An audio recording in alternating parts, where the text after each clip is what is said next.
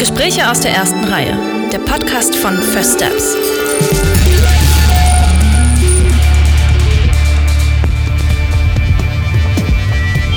Junge Filmschaffende über erste Schritte, Herzensprojekte und ihr Lieblingskino.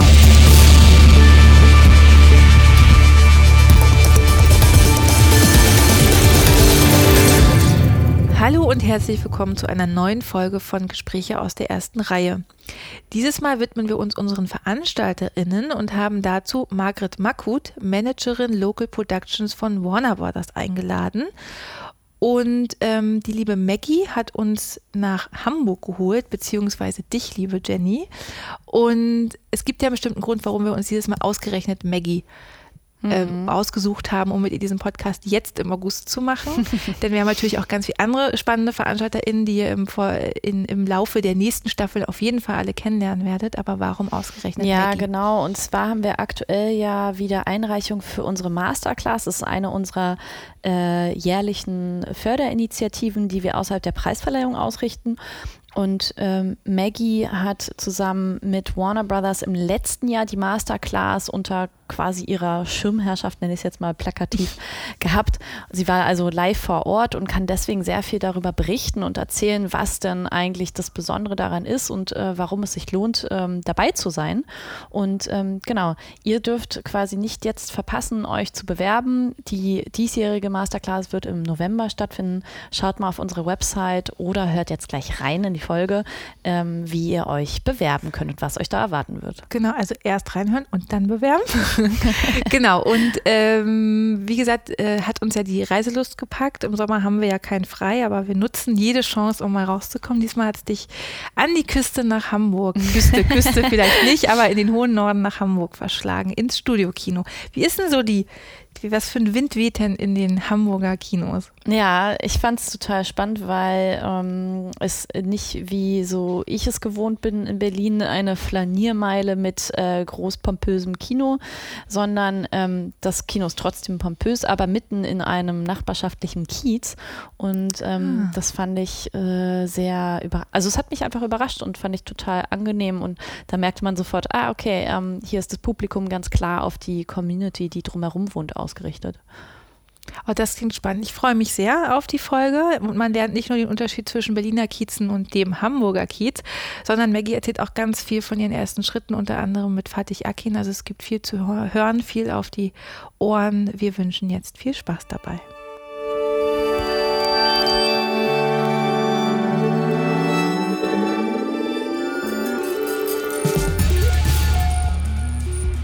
Herzlich willkommen bei uns hier im Podcast. Vielen Dank für die Einladung, Jenny.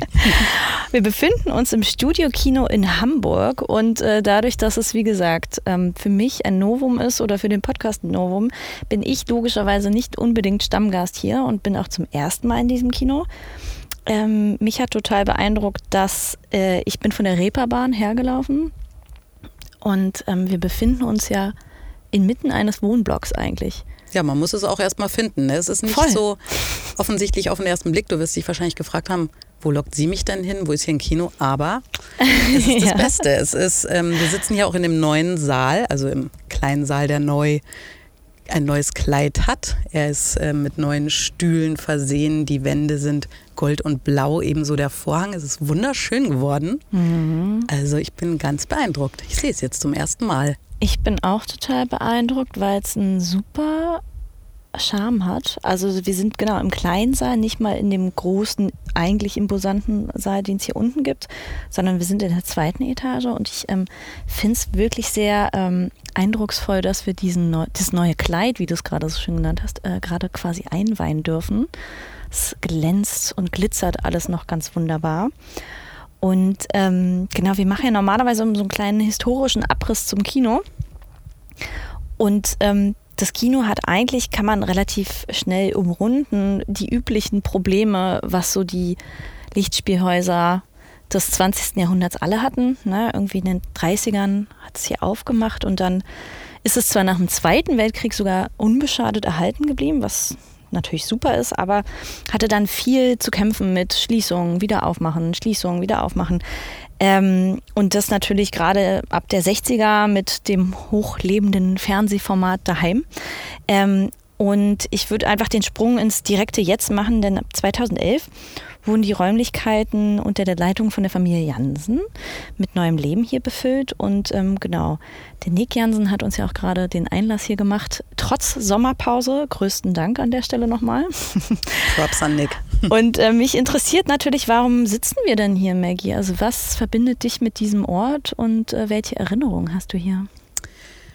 Ich bin hier so gerne, weil es natürlich für mich ein sehr nahes Kino ist. Ich wohne hier im Viertel in der Gegend und ähm, das ist natürlich Punkt eins. Dann ähm, ist mir die Familie Jansen sehr verbunden. Also die mag ich wirklich wahnsinnig gerne und hier hat man auch schon immer ähm, Vorführungen in Anwesenheit von Gästen gehabt. Also hier war einfach immer gutes Programm, wichtig natürlich, ausgewogen und ähm, ich will immer alle Filme gucken, die hier laufen. Und wenn dann noch mal jemand zu Gast ist, ist es natürlich besonders schön. Das äh, liebe ich ja auch selbst immer noch sehr.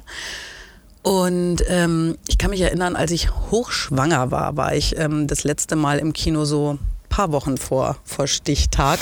Und ich saß hier unten in ähm, The Last Jedi, Star Wars, und wusste wirklich nicht mehr, wie sitzen. Wir hatten so einen Doppelsitz.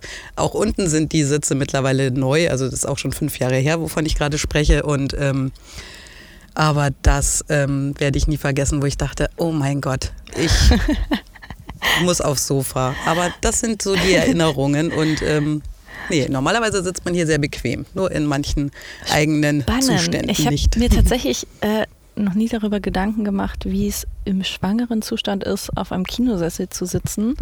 Stellt es mir aber auch höchst unkomfortabel vor. Kommt drauf an, ne? Mittlerweile sind ja, also gerade die, auf denen wir gerade sitzen, die sind sehr bequem. Ja, das Wird ja immer besser. Das Zu stimmt. bequem darf es für mich auch nicht sein, weil dann werde ich müde tatsächlich, habe ich gerade schon gesagt. Ne? Also diese Liegesessel sind es für mich auch nicht. Aber mhm. irgendwas dazwischen ist perfekt. Ich finde es äh, auf jeden Fall spannend, weil wir sitzen ja immer in der ersten Reihe für, für den Podcast und ähm, dementsprechend habe ich jetzt schon viele erste Reihen ausprobiert in die ich mich normalerweise nicht setze. Und ich finde es ganz interessant hier, auch wenn natürlich im kleinen Saal die Leinwand auch entsprechend kleiner ist. Ähm, ich muss sagen, ich könnte, das könnte ich machen. Mein Nacken würde das, glaube ich, hinbekommen hier. Ja, geht mir ähnlich. Ich bin auch nicht äh, vorne Sitzer im Kino. Also ich bin auch lieber hinten, weil ich aber auch im Kino das ganz gerne mag, diese Menschen mhm. mit zu erleben. Ja, mit zu beobachten, so von ja. hinten. Ja, total. Es gibt für mich auch nichts Schöneres als, ähm, also ich liebe äh, Komödien und Horror im Kino zu sehen. Vor allem Horror, weil ich das geil finde, wenn alle an den gleichen Stellen sich gruseln und dann wieder so aufatmen, das Gefühl von, oh Gott, der Schrecken ist vorbei. Und das zusammen zu erleben, finde ich ähm, wirklich total, also huckt mich un, un, ultra krass. Ähm, Genau, zu dem Kino äh, auf jeden Fall auch fand ich spannend ist, dass es das einzige Kino ist, was wirklich jeden Film in Originalfassung zeigt, also in keiner synchronisierten Fassung.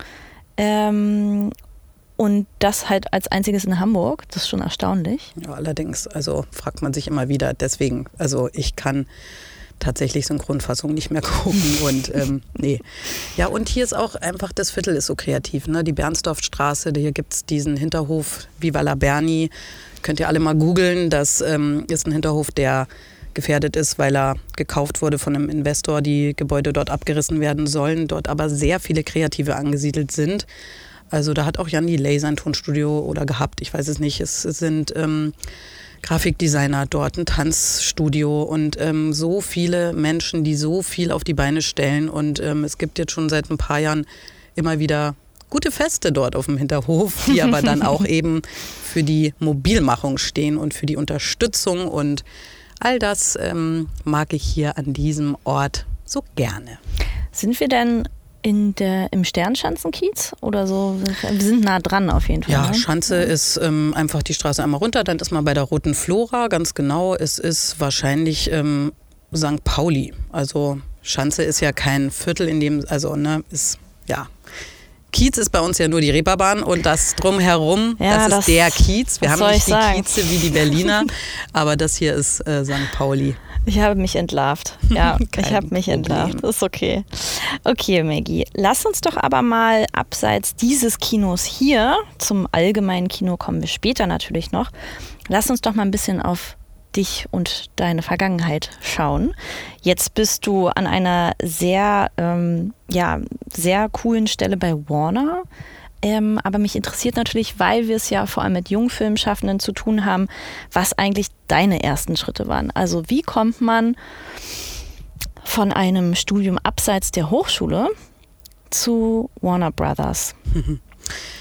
Ja, also der Weg natürlich, der ist, ähm, ne, das dauert ein bisschen, bis man dann bei Warner landet. Aber ähm, ich habe ja in Hamburg studiert. Ich bin am 4. Oktober 2000 mit zwei Koffern aus Passau nach Hamburg gereist. War vorher nie hier, aber als ich dann äh, die Skyline gesehen habe, wusste ich alles klar. Ich glaube, ich bin gekommen, um zu bleiben. Und so ist es auch. Ähm, habe hier Medienkultur studiert. Ähm, das war damals ein Magisterstudiengang mit zwei Nebenfächern noch und ähm, habe in der Zeit beim NDR gejobbt. Und ein Regisseur, der mich einfach immer schon wahnsinnig interessiert hat, dessen Övre ich verfolgt habe von Anbeginn, das war Fatih Akin. Und ähm, über ihn habe ich dann auch meine Magisterarbeit geschrieben, über zwei seiner Filme, Interkulturalität in dem Werk von Fatih Akin, an den Beispielen Kurz und Schmerzlos und Gegen die Wand. Und hatte dann natürlich Bock, in seiner Firma vielleicht mal reinzuschnuppern, ein Praktikum zu machen und habe diese Gelegenheit tatsächlich bekommen. Also das war ähm, Wahnsinn, dass das geklappt hat damals. Also ich hätte mich nicht glücklicher schätzen können und habe da ein Praktikum begonnen und ähm, es zeigte sich, dass es irgendwie gut gepasst hat, dass die gerade Verstärkung brauchten und dass sie danach gefragt haben, kannst du nicht länger bleiben, kannst du nicht irgendwie ähm, uns noch bis zum Ende des Jahres aushelfen. Ich so, ja klar, klar, klar. Und ähm, mein schönstes Weihnachtsgeschenk war damals dann 2007, dass mich, ähm, dass mich, man mich gefragt hat, ob ich nicht ähm, bleiben will. Fest. und ja, fünfeinhalb Jahre war ich da und das ähm, sind natürlich für mich die prägendsten Jahre, weil in so einer kleinen Firma man alles lernt. Also da hat man ja wirklich jeden Schritt begleitet. Man hat die erste Fassung gelesen, man hat die Einreichungen damals noch in ausgedruckter Form und 13-fach teilweise ähm, verschickt an die oh Filmförderungen. ähm, wir haben uns damals auch immer sehr viel Mühe gegeben und zu jedem Drehbuch, ich denke zum Beispiel an Soul Kitchen, ähm, pro Drehbuch auch eine CD mit dem Soundtrack, den Fatih schon im Ohr hatte, mitgeliefert und ein schönes Cover gestaltet und wie gesagt alles halt noch per Hand und ähm, liebevoll zusammengebastelt. Und ähm, das heißt, alles, was ich über das Filme produzieren weiß, weiß ich eigentlich aus der Zeit, weil wir hands-on daran mussten. Und ähm, ja, und ähm, irgendwann ja, hatte ich dann da auch mein eigenes Projekt mit ähm, Özgür Yildirim. Der hatte damals den ähm, Kinofilm Blutsbrüders mit der Konstantin Film co-produziert und den habe ich so als Producerin dann schon betreut. Und ähm, das hat natürlich auch mega Spaß gemacht. Und ähm, danach hatte Fatih aber so eine Phase, wo er meinte, lass mal mal die anderen Regisseure sich um sich selber kümmern. Ich will meine eigenen Sachen machen und die Firma musste einfach ein bisschen sich verkleinern. Und ähm, das war aber auch für mich damals wirklich der nötige Schubser ins kalte Wasser, weil ich hätte da, glaube ich, freiwillig nie weggewollt. Und ähm, bin dann für drei Jahre am Ende nach München gegangen zur Konstantin Film mit denen durch ich ja die durch, Connection wahrscheinlich. Genau, ja, durch Blutsbrüder zu tun hatte. Habe dort dann als ähm, Assistentin von Oliver Berben gearbeitet und habe auch da wieder wahnsinnig viel gelernt. Und irgendwie war das auch dieser logische Zwischenschritt zwischen diesem kleinen Corazon, hieß die Firma damals von Fatih, ähm, Corazon International, zu Warner. Dazwischen die Konstantin, das war irgendwie, irgendwie ist das in meinem Leben immer so im Rückblick total sinnvoll und logisch und baut aufeinander auf. Und ähm, also ich schätze mich sehr glücklich. Total, ich finde es total spannend, dass du äh, eigentlich ja von so einer, von so einer, ich nenne es jetzt mal Fangirl-Haltung, äh, auch tatsächlich es in die Firma von Fatih geschafft hast und da auch wirklich lange Fuß gefasst hast, was ja wirklich prägend ist, gerade auch wenn man quer einsteigt. Also üblicherweise, wir kennen es, man kommt von der Hochschule, hat studiert, geht in den Produktionsbereich und also Quereinstieg im weiter gefassten Sinne. Mm. Und ich finde es äh, wahnsinnig interessant, dass du da eigentlich deine ersten Schritte gemacht hast, was ja für viele schon etwas ist, wo sie sich einfach dauerhaft sehen könnten. Und ähm, kannst du uns so ein bisschen nochmal da in die Zeit zurück, dich reinzoomen und äh, erinnerst du dich an den ersten Tag an einem Set beispielsweise? Also weißt du noch, oder deinen ersten Dreh im Allgemeinen, wie das so war? Ja, ich muss dir sagen, ich persönlich bin ja immer eher im Büro, also als ne, Produktionsassistentin angefangen, dann Producerin, also am Set waren wir schon auch, aber das war nicht unser Hauptort. Und ähm, ich persönlich habe damals noch geraucht und auch wahnsinnig gerne. Ich glaube, ich wäre einfach so zum absoluten, zur Kettenraucherin geworden. Aber ich habe ähm, der erste Tag, das weiß ich jetzt nicht 100 pro. Ich habe aber bei Soul Kitchen dann mal ausgeholfen und habe dort ähm, einfach als Setrunnerin zwei Tage unterstützt in Bremen. Und das ist eben diese Erinnerung, die ich habe, dieses, man steckt sich eine Kippe an, dann wird man natürlich gebraucht, macht die aus, kommt drei Minuten später wieder und steckt sich die nächste an. Es ist also, ich glaube, ich liebe das Set-Leben, aber ich glaube für mich ich weiß nicht, ob es das für mich gewesen wäre. Ich bin genau da richtig, wo ich bin und ähm, bin da gerne mal und gucke vorbei, sag Hallo, aber ich weiß, da ist eigentlich jeder, der nichts zu tun hat, einer zu viel. Deswegen lasse ich das Set auch meistens, überlasse es sich selbst und ähm, weiß, da hat jeder seine Aufgabe, seinen, seinen Handgriff, den er genau weiß, wann er zu tun ist. Okay, dann anders gefragt, ähm, gab es für dich ähm, aus dem Produktionsbüro, gerade auch in der Zeit äh, von Soul Kitchen beispielsweise, irgendwas, was du erinnerst, wo du dachtest, sowas von absurd? Also mit sowas sich rumzuschlagen, hat man ja manchmal, ne? gerade im Produktionsbüro, wo du denkst, wow, jetzt auch noch das handeln und äh, manchmal kommt ja alles zusammen an manchen Tagen, wo man irgendwie gefühlt 300 Feuer löschen muss? ja, oh Gott, solche Situationen gibt es bestimmt ähm, unzählige, aber ich ähm, weiß gar nicht. Also da finde ich, ist Blutsbrüders vielleicht ein gutes Beispiel, wo an einem Tag ähm, ich gerade unterwegs war nach Berlin zum Bergfest und auch eben das Set besuchen wollte und der Anruf kam, ja, hier wurden die Optiken geklaut, wo man immer denkt, um Gottes Willen, also ne, ähm, allein wer weiß, was sowas wert ist und so weiter. Ne? Wenn sowas passiert, da beneide ich immer niemanden, der sich dann da rumärgern muss mit entweder Versicherung oder eben mhm. gucken, wie kriegt man das wieder, wer sind die Mittelsmänner, was ist da passiert. Drehst du so einen Film über so kleine Kleingangster und dann passiert oh tatsächlich oh sowas. Also das sind eher so die Momente, wo man kurz ins Schwitzen kommt und sich denkt, oh right, jetzt ähm, all hands on deck, alle machen mit und ähm, wie, wie kriegen wir es gelöst? Mhm. Oh Gott, ja. Äh, ironisch zwar irgendwo auch, aber ähm, natürlich keine Situation, um die du zu beneiden warst in der Situation. Ähm, okay, und bei der Konstantin, wie lange warst du denn da? Also was, äh, welche Projekte hast du denn noch? Du hast gesagt, du warst bei Oliver Berben in der Assistenz. Welche weiteren Projekte hast du denn da begleitet? Ja, da war das tatsächlich ähm, wie manchmal bei mir, also da bei der Konstantin sollte das eigentlich nur eine Elternzeitvertretung sein von einem Jahr. Und nach vier Monaten meinten die, oh, willst du nicht bleiben? Und ich war so, oh, wow, ja, gerne, aber hm, damals mein Freund angerufen, ich so, du, die wollen mich jetzt hier fest behalten. Und er so, ja gut, dann komme ich auch nach München. Und ich dachte so, äh, ja, komm mal, aber wie kommen wir denn hier wieder weg? Weil also langfristig will ich hier gar nicht in dieser wunderschönen, aber ja, also ja, schönen Stadt, aber ich, ich bin einfach Hamburg ähm, sehr ja, verbunden. Ja, du warst ja umgekommen, um, um, zu bleiben. Um zu bleiben in Hamburg. Absolut, ja. wo Hamburg ist und bleibt meine Wahl- und Herzensheimat. Insofern war das bei Oliver natürlich, ähm, da war ich nicht so in den Projekten drin, wie ich das vorher war und danach. Dort war das wirklich so mehr eine Assistenz von ihm. Er hat in der Zeit den Wagner-Klang gedreht, um Gottes Willen, und ganz viele andere. Erst wieder da, kam zu der Zeit raus. Also ähm, es waren viele Fernsehproduktionen bei ihm natürlich auch, aber auch Kinofilme. Ähm, aber die Zeit war für mich nicht so sehr projektbezogen, sondern mehr die Person Oliver Berben. Mhm. Okay, und dann, äh, wie habt ihr den Sprung dann aus München wieder zurückgeschafft nach Hamburg?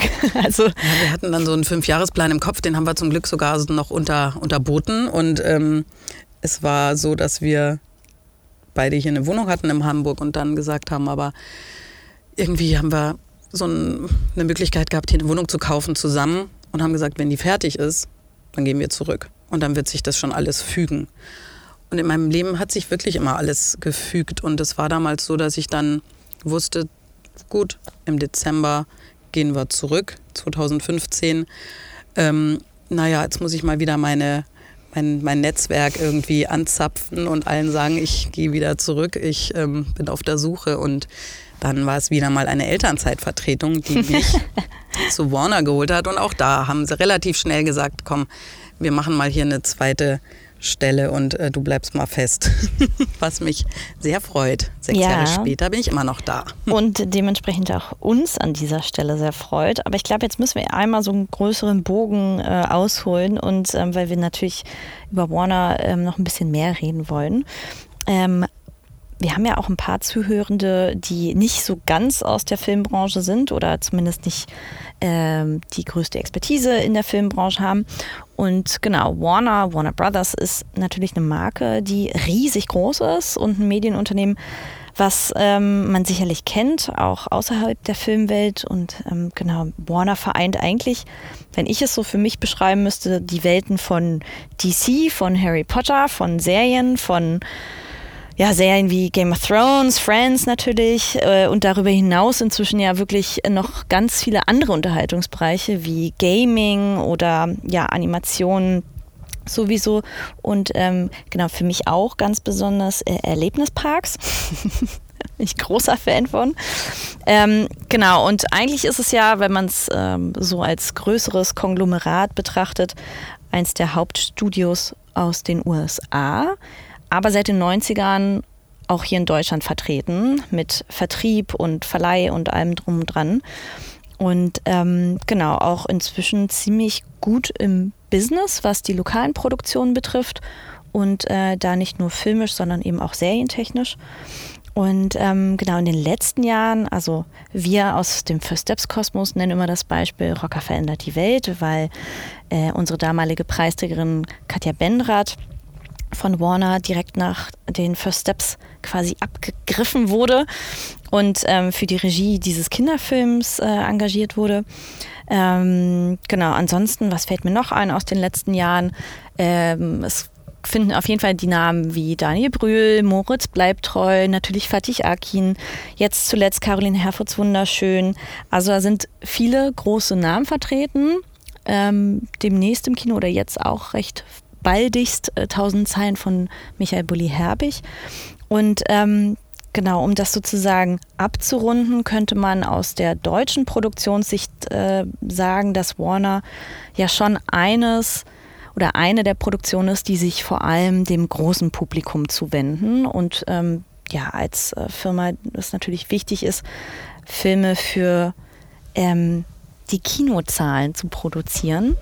Und ähm, die Arbeit dort ist sicherlich eine ganz andere als in den üblichen kleineren Produktionsfirmen hier. Und mich würde vor allem, weil du ja auch den Vergleich hast zu früher in einer Produktionsfirma, würde mich vor allem interessieren, wie sich das konkret unterscheidet. Also arbeiten im Major im Vergleich zu einer Produktionsfirma. Ja, das ist eigentlich sehr einfach. Wir sind nämlich einfach nur, in Anführungszeichen nur, Co-Produzent. Also wir sind ähm, tatsächlich immer der Partner für die Produktionsfirmen, die ausführend die Filme produzieren.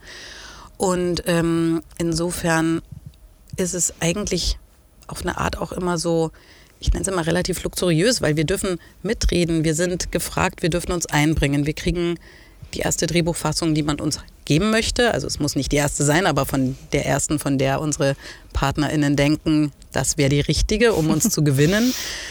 Und ab da sind wir natürlich eng mit unseren PartnerInnen im Austausch und äh, geben unseren Input und ähm, wollen auch involviert bleiben, wenn es um die Besetzung geht.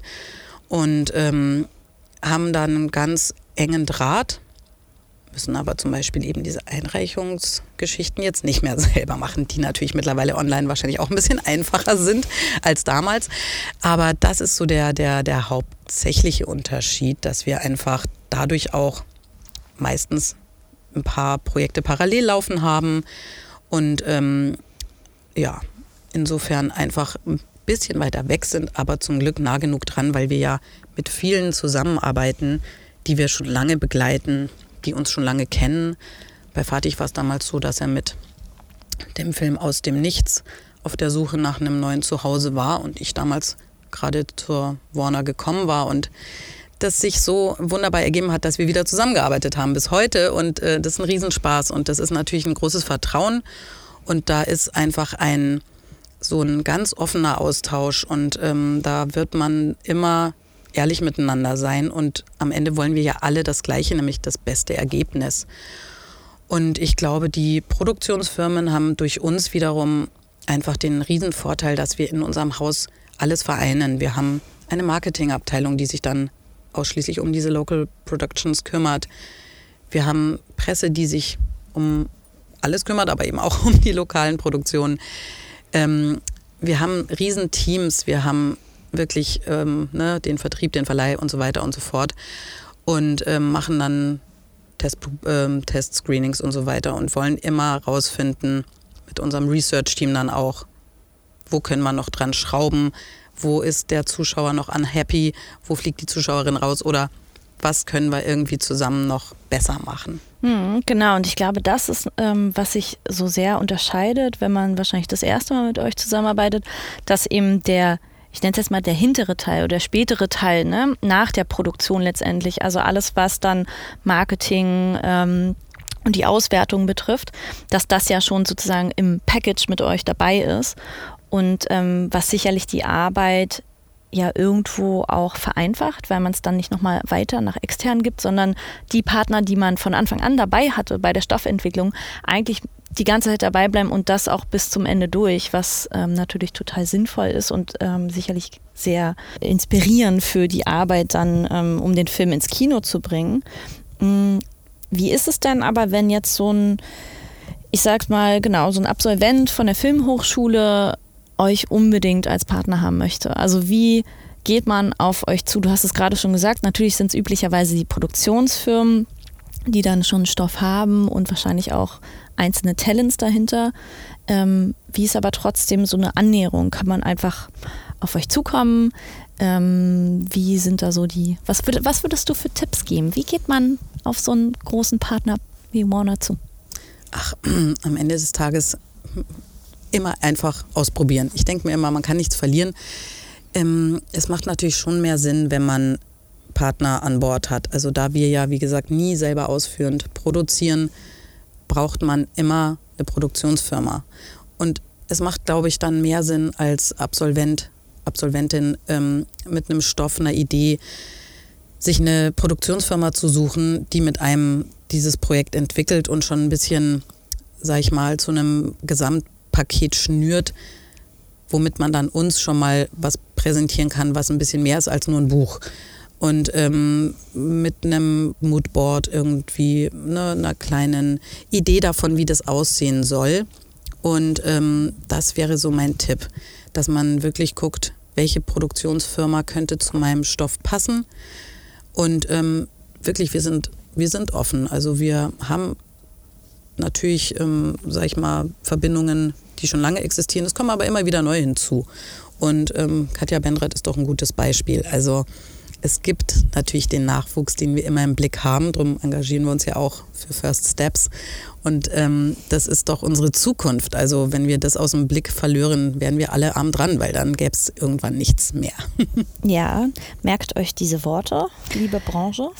Wir werden oft gefragt, tatsächlich von unseren Nominierten oder von unserem äh, Netzwerk an jungen Filmschaffenden, was denn aber so die üblichen Stoffe von Warner sind. Also gibt es für euch einen klaren Fokus, wo ihr sagt, wir suchen ganz gezielt nach dieser Art von Stoff?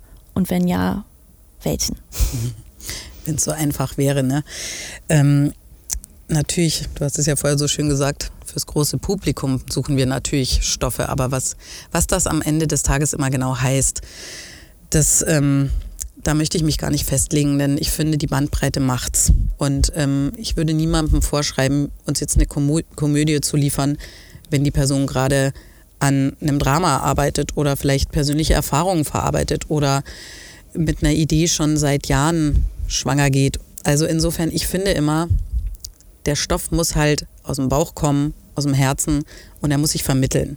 Und mit der Leidenschaft kommt dann auch die Überzeugungskraft. Also du kannst nicht nach Schema F irgendein Drehbuch schreiben, das wird nicht funktionieren. Also man muss natürlich einige Parameter immer berücksichtigen oder sich auch an, an ähm, eine Struktur halten. So. Aber am Ende des Tages überzeugt doch der Stoff, wenn er irgendwie gefühlt wird und sich das dann transportiert. Mhm. Also durch letztendlich die einzelne Person, die dahinter steht, oder die mehreren Personen, die dahinter stehen. Ähm, du hast jetzt äh, erwähnt, dass Fatih ja auch inzwischen oder jetzt schon seit einigen Jahren auch bei der Warner ist. Und ihr habt erst vor Wochen, Monaten fast schon, äh, sein letzten oder jetzt aktuelles Projekt abgedreht. Und ich bin natürlich ähm, super neugierig und nutze oder beute diesen Moment hier aus, um äh, dich zu fragen, was du uns vielleicht verraten kannst, was für ein Stoff da auf uns wartet. Ich finde es super spannend, dass Emilio Sacraia in der Hauptrolle spielt. Ähm, super cooler Typ, äh, bin ich sehr gespannt drauf. Ja, das ist der Film Rheingold. Deswegen finde ich auch diesen Raum hier gerade so passend mit seinen goldenen Samtwänden. Rheingold ist ähm, letztlich die Verfilmung der Lebensgeschichte von Chata, dem Rapper, oder basiert auf seiner Autobiografie Alles oder Nix. Bei uns sagt man, dir gehört die Welt. ähm, Chata ist ja unter anderem dafür bekannt, dass er einen ähm, Goldraub begangen hat und dann aus dem Knast heraus sein erstes Album aufgenommen hat. Und das ist aber, wie immer bei Fatih, so nur ein Teilaspekt dieser ganzen Geschichte. Denn in Rheingold geht es um so viel mehr. Da geht es darum, wo kommt der her? Wer waren seine Eltern oder wer sind die? Und ähm, wie ist der in Bonn gelandet und wie ist der am Ende letztlich dann zwar im Knast gelandet, aber wie hat der dann sich da auch wieder rausgezogen. Und ähm, ja, ich meine, guckt ihn euch heute an, der ist so erfolgreich und hat sich da ein Imperium aufgebaut in Köln mittlerweile. Also es ist ähm, höchst spannend und ähm, ich glaube, da ist für jeden was dabei. Man muss kein Chata-Fan sein, um diesen Film zu mögen.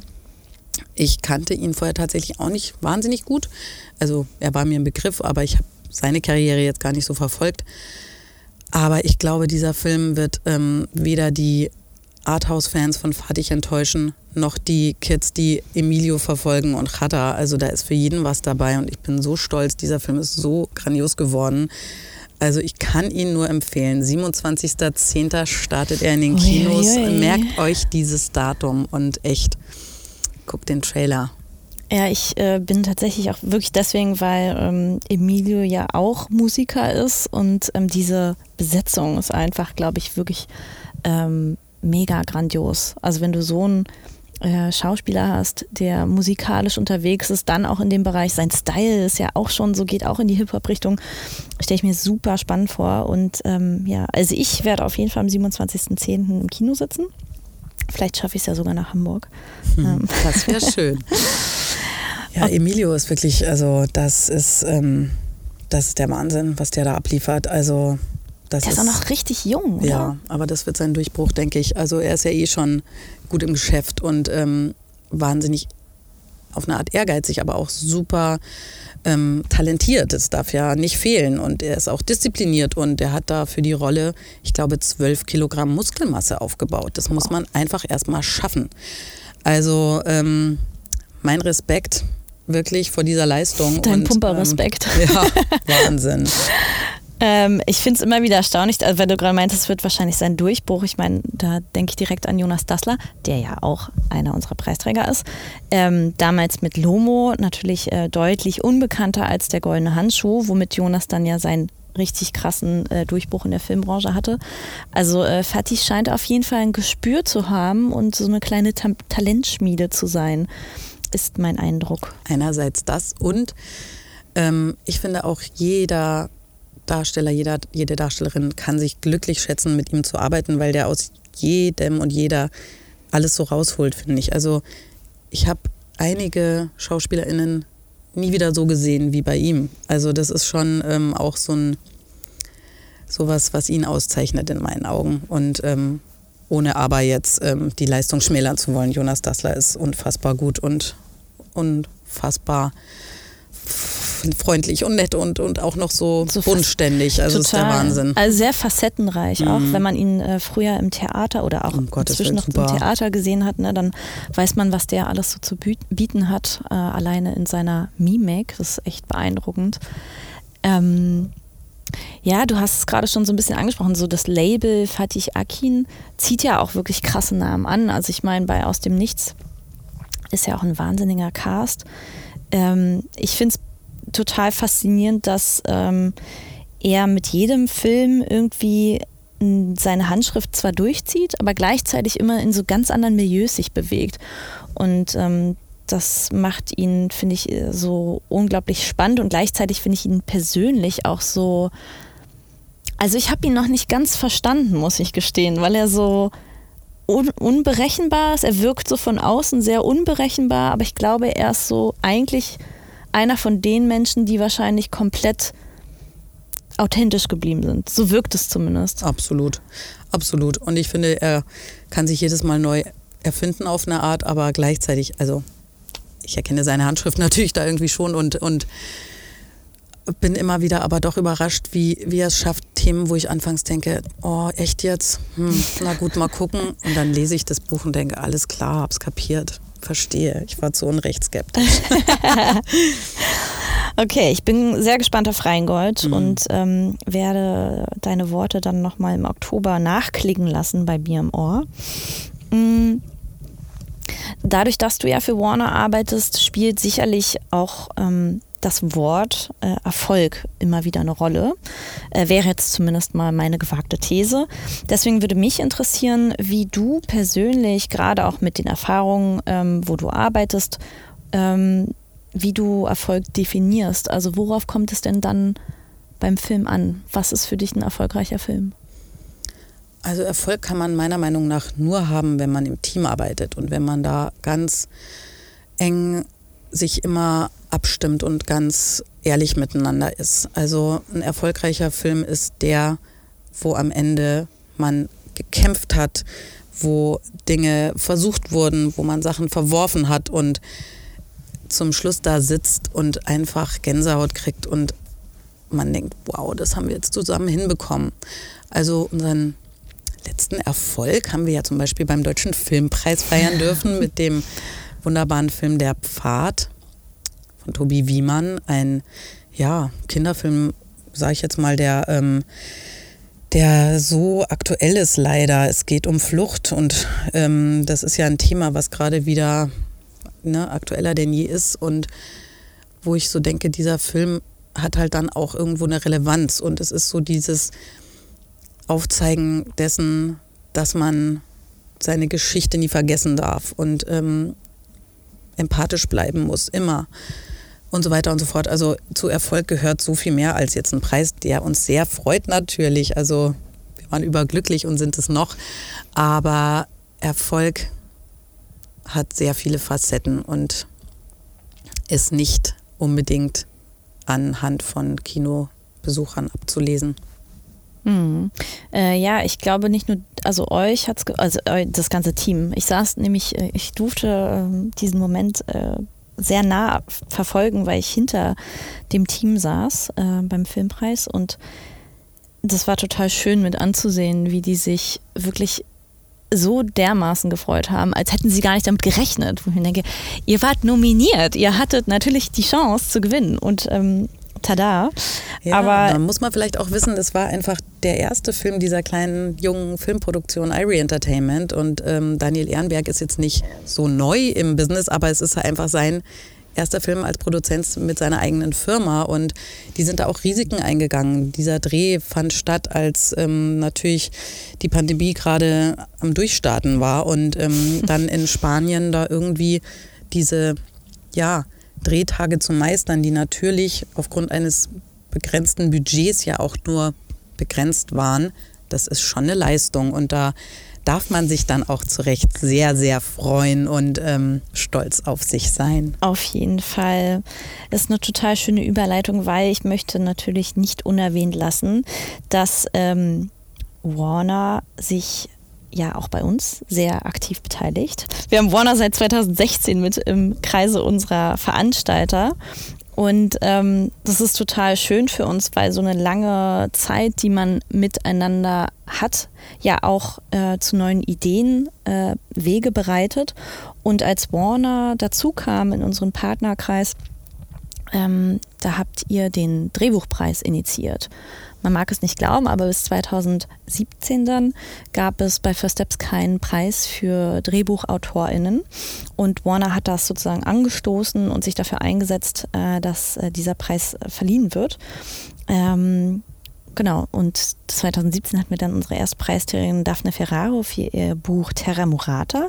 Und seither ist es ein wirklich ähm, uns wichtiger Preis, der ja quasi genau da ansetzt, wo auch eure Arbeit beginnt, nämlich beim Drehbuch und dann in der weiteren Stoffentwicklung. Mm. Und das Schöne ist, dass Warner wirklich einer unserer festen und äh, wirklich treuesten Partner ist, ähm, die wir sehr gerne an unserer Seite haben. Und liebe Maggie, mich würde natürlich interessieren, ähm, du hast es vorhin schon so ein bisschen angerissen, warum ihr das eigentlich macht. Also das Grundkonzept bei First Steps ist ja eh, wir haben da viele große Partner an unserer Seite, die, wenn man frech von außen äh, beurteilen würde, sagen könnte, das sind ja alles Konkurrenten hier in der deutschen Branche. Ähm, aber ihr setzt euch bei uns gezielt gemeinsam für den Nachwuchs ein. Und ähm, warum macht ihr das? Warum ist euch Nachwuchsförderung so wichtig? Oh, das ist einfach wirklich äh, mein Herzensprojekt auch, First Steps zu begleiten und ähm, da zu gucken, was da so kommt ja wirklich, ähm, weil wir einfach am Ball bleiben müssen, wir alle.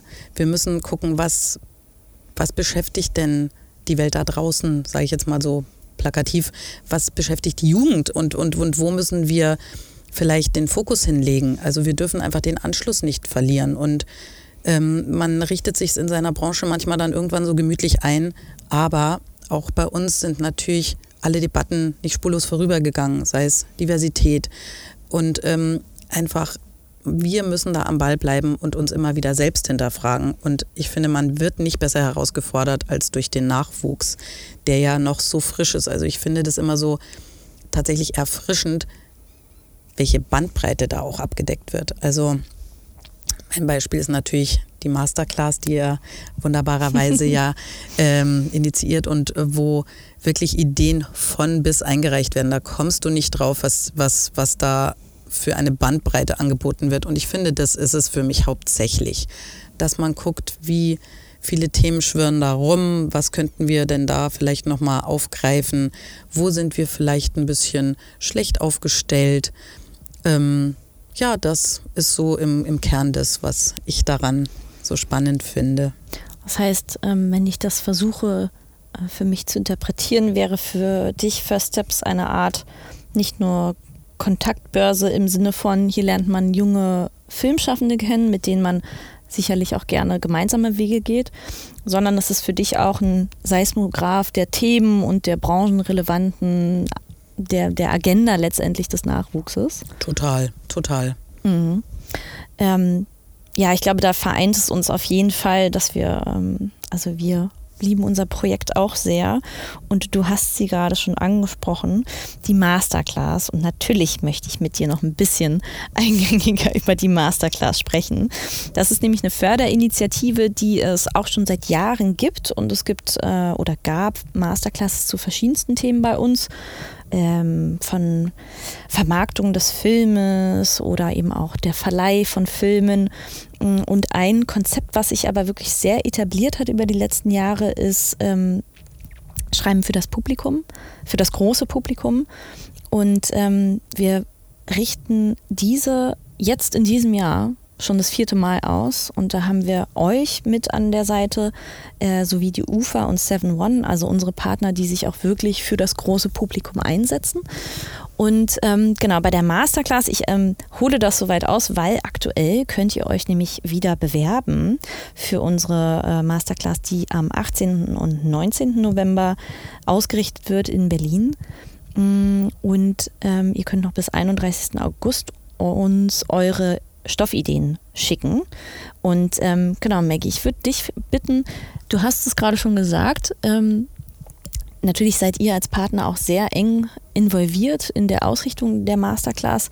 Äh, was passiert denn da? Wie würdest du das umschreiben? Was passiert da? genau, erstmal kann man sich ja bewerben mit einem Pitch auf einer Seite. Also es ist, geht hier nicht darum, schon ein fertiges Drehbuch einzureichen, sondern es geht um die Idee. Und ähm, in einer Vorauswahl-Jury setzen wir uns dann hin und suchen aus diesen unzähligen Einreichungen ähm, erstmal die raus, die wir dann einladen. Und auch da muss ich sagen, das sind schon immer so schöne ähm, Auseinandersetzungen, wo wir ne, Themen umkreisen. Der eine sagt, nee, dieser Stoff ist doch nicht fürs große Publikum. Dann greift jemand einen Aspekt raus und sagt, aber hast du es mal von der Seite betrachtet? Und plötzlich am Ende ist der, der es ursprünglich ausgewählt hat, dagegen und der andere dafür. Es ist so schön, der Austausch im Vorfeld schon. Und dann ist es so, dass wir an zwei Tagen, nämlich mit diesen ähm, Ausgewählten oder wie soll man es nennen, genau Studierenden zusammen sind und die die Möglichkeit haben, sich dort wirklich von Cory-Fan beraten zu lassen. Da kommt dann ein äh, Drehbuchautor und ähm, setzt sich mit der Idee auseinander und, und berät jeden Einzelnen zu seinem Stoff.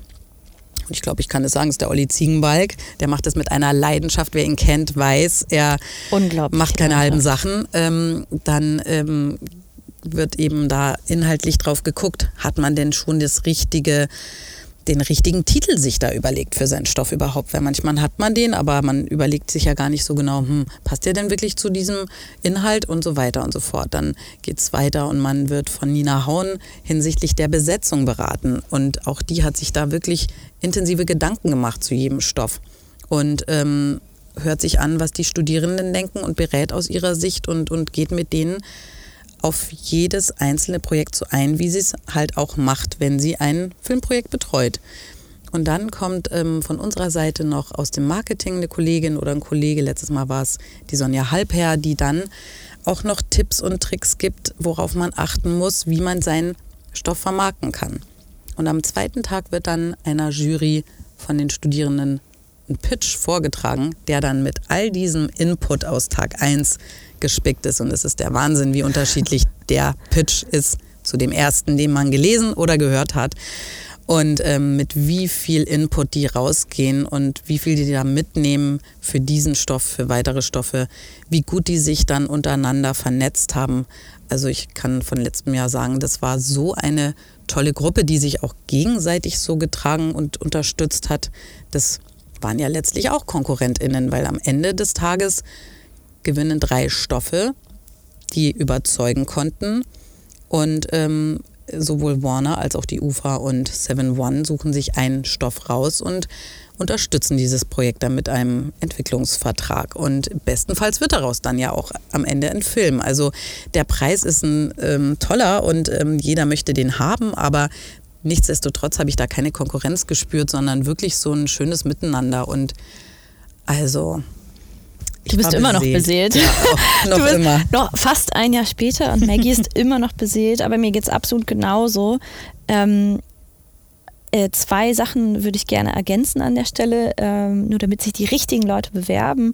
Und zwar äh, sind das alle Leute, die in den letzten vier Jahren bei uns eingereicht haben. Also das ist für uns auch nochmal schön, weil ähm, natürlich ist es immer äh, super eine Preisverleihung auszurichten, aber es heißt eben auch, dass nur wenige exklusiv zu dieser Preisverleihung überhaupt nominiert werden.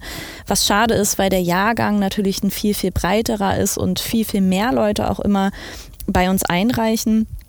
Und ähm, das gibt nochmal bei der Masterclass eben die Gelegenheit, dass alle sich mit ihrer nächsten Idee dann ähm, bewerben können. Und das ist total schön zu sehen, auch wie sich über die Jahre hinweg die Leute dann verändert haben oder was sie, genau, also was, äh, in welche Richtung sie gehen.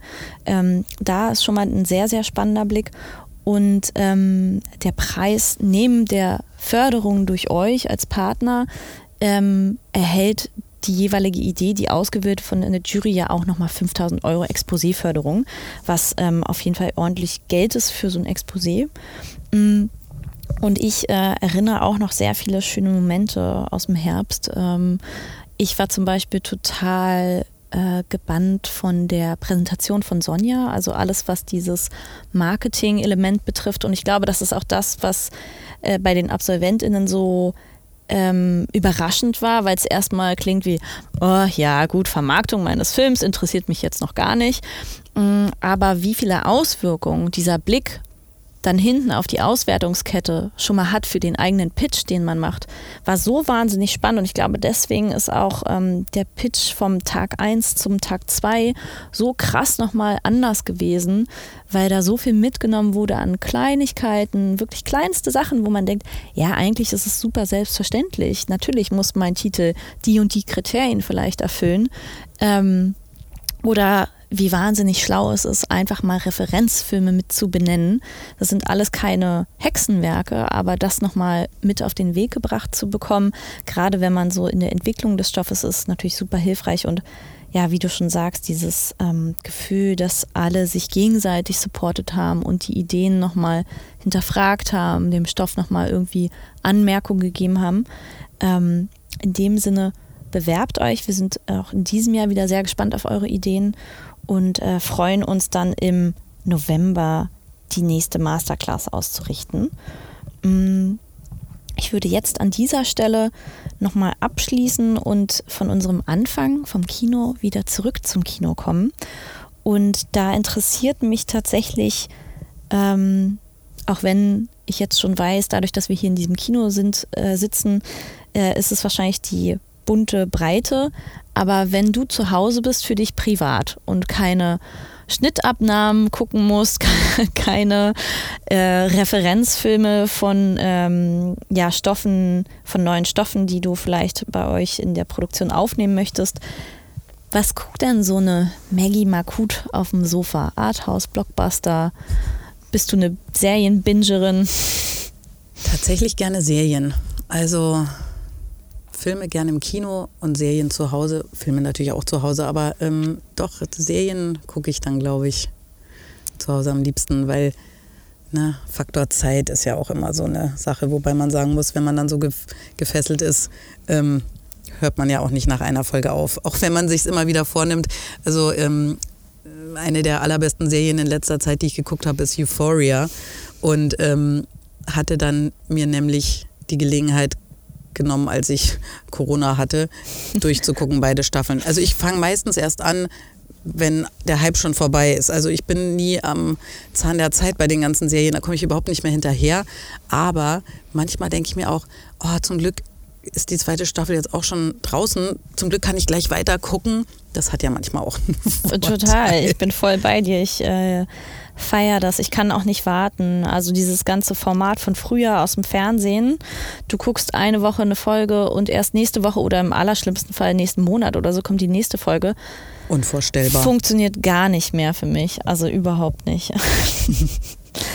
ähm, und dann haben wir, wir haben ein neues ähm, kleines äh, Format oder eine neue Kategorie in unserem Podcast. Und zwar lassen wir jetzt immer von der Folge davor uns eine Fra Frage für den nächsten Gast mitgeben. Und in der letzten Folge mit Marika George äh, hat sie dir die Frage mit auf den Weg gegeben, welchen Film du denn wohl als nächstes im Kino gucken wirst. Und ich nehme mal an, das wird hier sein. Klar.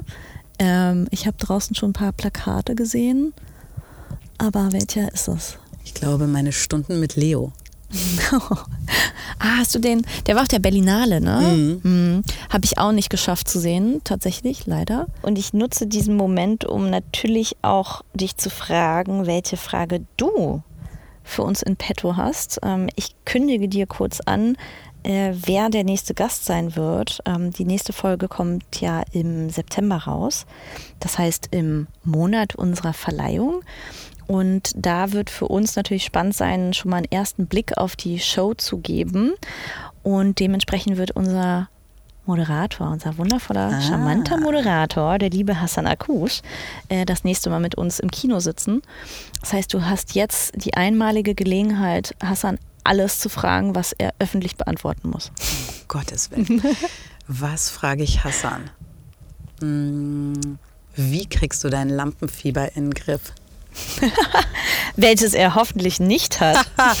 Vor so einer Preisverleihung, die er moderiert, bestimmt. Das ja. ist meine Frage an ihn. Hassan ist ja tatsächlich auch ein sehr geübter Theater, dementsprechend Bühnenschauspieler, aber es ist natürlich seine erste Moderation und ähm, wir sind natürlich gerade schon viel im Gespräch miteinander, was das Drehbuch für die Moderation betrifft. Und er hat auf jeden Fall viele Ideen und ich kann mir vorstellen, dass er ein bisschen Muffensausen bekommt, weil er will ein paar ähm, ja, sehr überraschende Show-Elemente einbauen.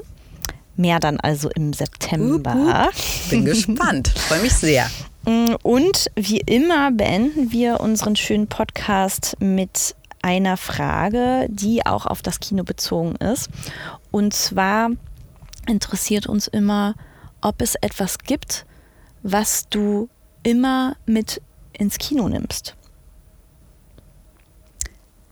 Gerne einen Schluck Weißwein. also Aber nur einen. einen Schluck. Nein, gerne. Ähm, hier gibt es äh, tatsächlich immer im Glas ähm, eine gute Auswahl an Weißweinen. Also wenn es einen guten gibt, dann Weißwein. Okay, den Weißwein, ähm, der sei dir dann auch gegönnt. Liebe Maggie, ich bedanke mich ganz, ganz herzlich für dieses Gespräch mit dir. Ich bin gespannt auf erstmal September, auf die Preisverleihung, zu der du da sein wirst, natürlich. Und ähm, bin danach gespannt auf unsere Zeit mit der Masterclass, auf die ich jetzt schon sehr freudig blicke und äh, ich kann es nicht erwarten. Und ähm, genau, danke, danke nochmal auch an der Stelle im Namen von First Steps an das ganze Warner-Team, weil du bist jetzt natürlich unsere Ansprechpartnerin bei Warner, ähm, stehst aber natürlich für ein größeres Team und ähm, ja, man kommt nicht so oft in die Gelegenheit, euch äh, zu danken für all die jahrelange Unterstützung und die wirklich treue, loyale Unterstützung eurerseits. Dafür vielen Dank und äh, wir freuen uns auf die nächsten Jahre mit euch. Schön, dass es euch gibt. Ja.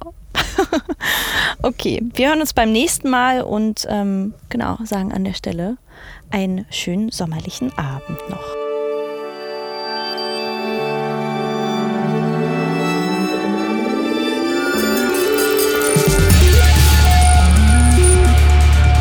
Wir hoffen, euch hat die Folge genauso viel Spaß gemacht wie uns.